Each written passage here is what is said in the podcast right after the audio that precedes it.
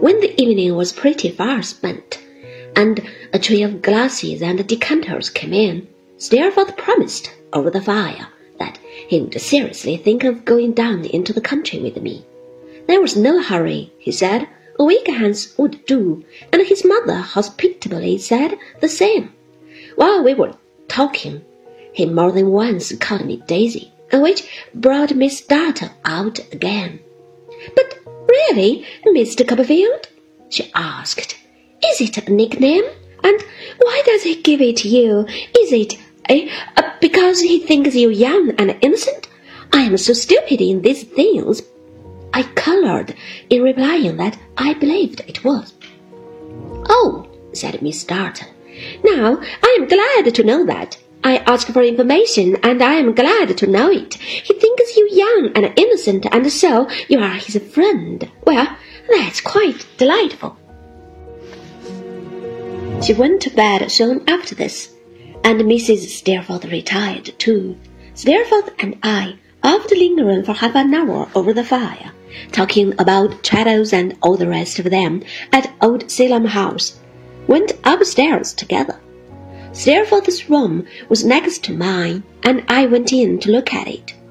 It was a picture of comfort, full of easy chairs, cushions, and footstools, worked by his mother's hand, and with no sort of thing omitted that could help to render it complete.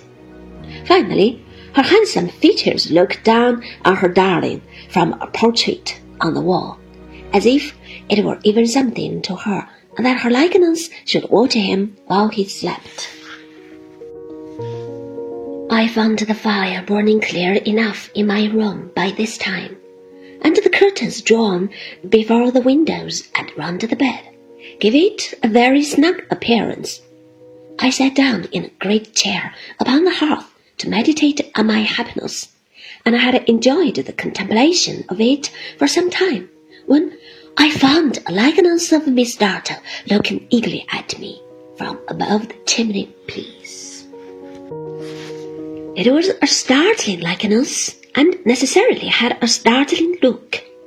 The painter hadn't made the scar, but I made it, and there it was, coming and going, now confined to the upper lip as I had seen it at dinner now showing the whole extent of the wound inflicted by the hammer, as I had seen it when she was passionate. I wondered piteously why they couldn't put her anywhere else instead of quartering her on me.